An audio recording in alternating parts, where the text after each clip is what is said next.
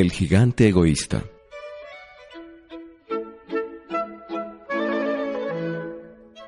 Todas las tardes, al salir de la escuela, los niños solían ir a jugar al jardín del gigante. Era un jardín hermoso, con pasto suave y verde. Entre el prado crecían hermosas flores que parecían estrellas. Había allí doce árboles de durazno los cuales durante la primavera florecían en delicados colores rosa y perla, y en el otoño producían abundantes frutos. Los pájaros se posaban en los árboles y cantaban tan melodiosamente que los niños cesaban sus juegos para oírlos cantar. ¡Qué felices somos aquí! solían decirse unos a otros. Una tarde, el gigante volvió. Él había estado visitando a su amigo el ogro de Cornualles y se había quedado allí por siete años pero después de siete años ya había dicho todo lo que tenía que decir, ya que su conversación era limitada, así que decidió retornar a su propio castillo. Cuando el gigante llegó, vio a los niños jugando en el jardín. ¿Qué están haciendo en mi jardín? gritó furioso, y los niños se alejaron corriendo. Mi jardín es solo mío, dijo el gigante. Cualquiera puede entender eso. No dejaré que nadie juegue en él, solo yo. Así que construyó un alto muro alrededor del jardín y le puso un aviso en la entrada. Los intrusos serán castigados. Era un gigante muy egoísta. Los niños ya no tenían dónde jugar. Intentaban jugar en el camino, pero era demasiado polvoriento y estaba lleno de piedras. A ellos no les gustaba. Solían caminar alrededor del muro cuando salían del colegio y hablaban sobre el maravilloso jardín. ¿Cómo éramos de felices? se decían unos a otros.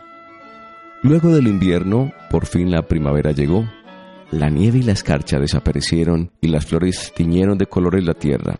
Los árboles se llenaron de brotes y los pájaros esparcieron sus canciones por los campos, excepto en el jardín del gigante. Allí seguía siendo invierno. Los pájaros no quisieron regresar porque ya no había niños, y los árboles no quisieron florecer.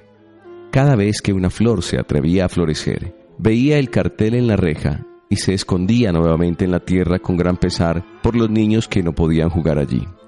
Los únicos que estaban contentos eran la nieve y la escarcha. La primavera ha olvidado este jardín, así que podremos vivir aquí todo el año, decían.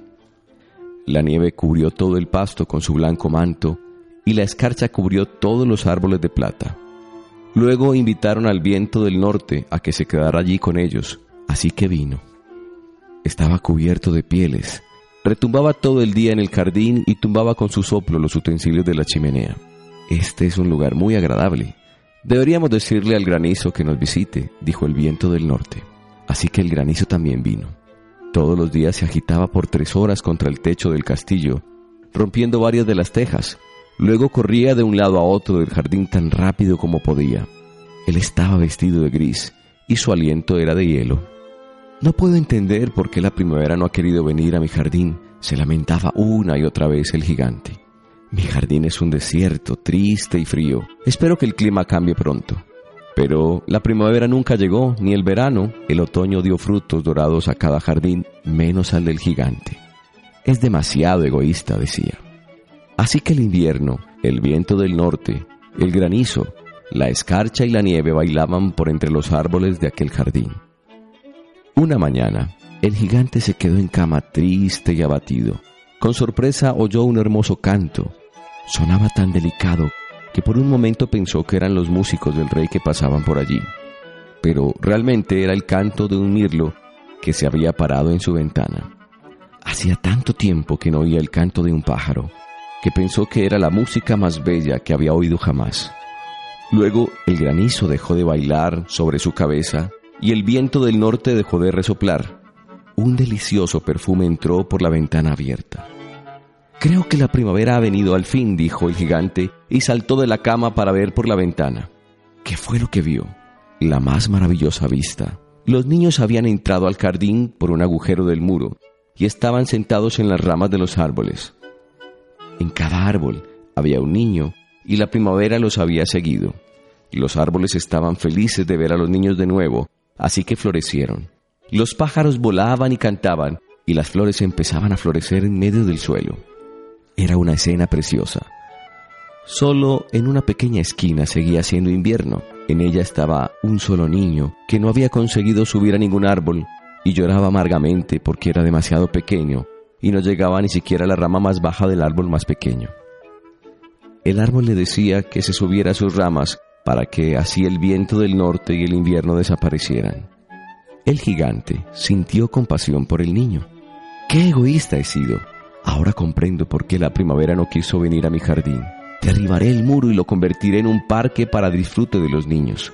Pero antes debo ayudar a ese pequeño a subir al árbol. El gigante bajó las escaleras, abrió la puerta suavemente y entró en su jardín. Pero cuando los niños lo vieron se asustaron tanto que volvieron a escaparse y el invierno volvió. Solo quedó el pequeño, que tenía los ojos llenos de lágrimas y no pudo ver acercarse al gigante. El gigante se paró detrás del niño y lo puso sobre el árbol. De inmediato el árbol se llenó de flores y de pájaros. El niño rodeó con sus brazos el cuello del gigante y lo besó. Cuando los demás niños comprobaron que el gigante se había vuelto bueno y amable, regresaron corriendo al jardín por el agujero del muro, y la primavera entró con ellos. Es su jardín ahora, dijo el gigante, tomando una gran hacha para derribar el muro. Luego, cuando la gente salió para ir al mercado a las doce en punto, vieron al gigante jugando con los niños en el más hermoso jardín que jamás habían visto. Jugaron todo el día y cuando fueron a despedirse de él en la tarde, el gigante les preguntó, ¿Dónde está el pequeño niño? Pero los niños no lo sabían. Todos los días, al salir de la escuela, los niños iban a jugar al hermoso jardín del gigante, y todos los días el gigante les hacía la misma pregunta. ¿Ha venido hoy el pequeño? También todos los días recibía la misma respuesta. No sabemos dónde encontrarlo. La única vez que lo vimos fue el día en que derribaste el muro. El gigante se sentía muy triste porque quería mucho al pequeño, Solo lo alegraba el ver jugar a los demás niños. Los años pasaron y el gigante se hizo viejo. Llegó un momento en que ya no pudo jugar con los niños, así que se sentaba en una gran silla y los veía jugar. Tengo unas hermosas flores aquí, pero los niños son aún más hermosos que las flores. Una mañana de invierno estaba asomado a la ventana de su dormitorio. Ya no odiaba el invierno puesto que sabía que la primavera solo estaba dormida y que las flores estaban descansando. Cuando de pronto vio un árbol precioso en un rincón del jardín. Las ramas doradas estaban cubiertas de delicadas flores blancas y de frutos plateados, y debajo del árbol se hallaba el pequeño niño. Por fin ha vuelto, exclamó el gigante, lleno de alegría. Olvidándose de que tenía las piernas muy débiles, corrió escaleras abajo y atravesó el jardín. Pero al llegar junto al pequeño, enrojeció de cólera. ¿Quién te ha hecho daño? Tiene señales de clavos en las manos y en los pies. Por muy viejo y débil que esté, mataré a las personas que te hayan hecho esto. Entonces el niño sonrió dulcemente y le dijo, Calma, no te enfades y ven conmigo.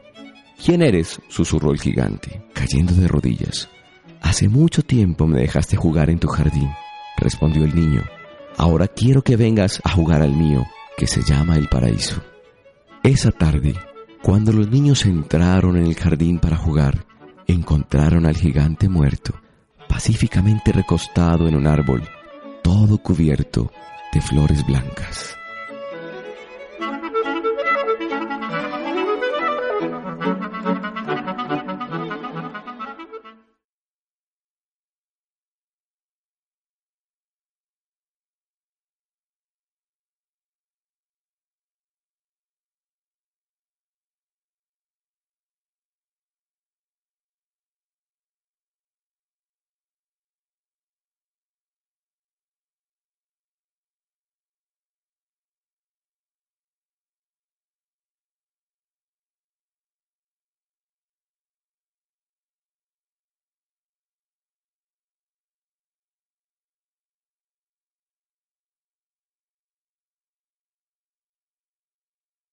De historias y aventuras estamos llenos todos. Cuéntame y yo las guardaré. Léeme y te prometo que no viajarás nunca solo.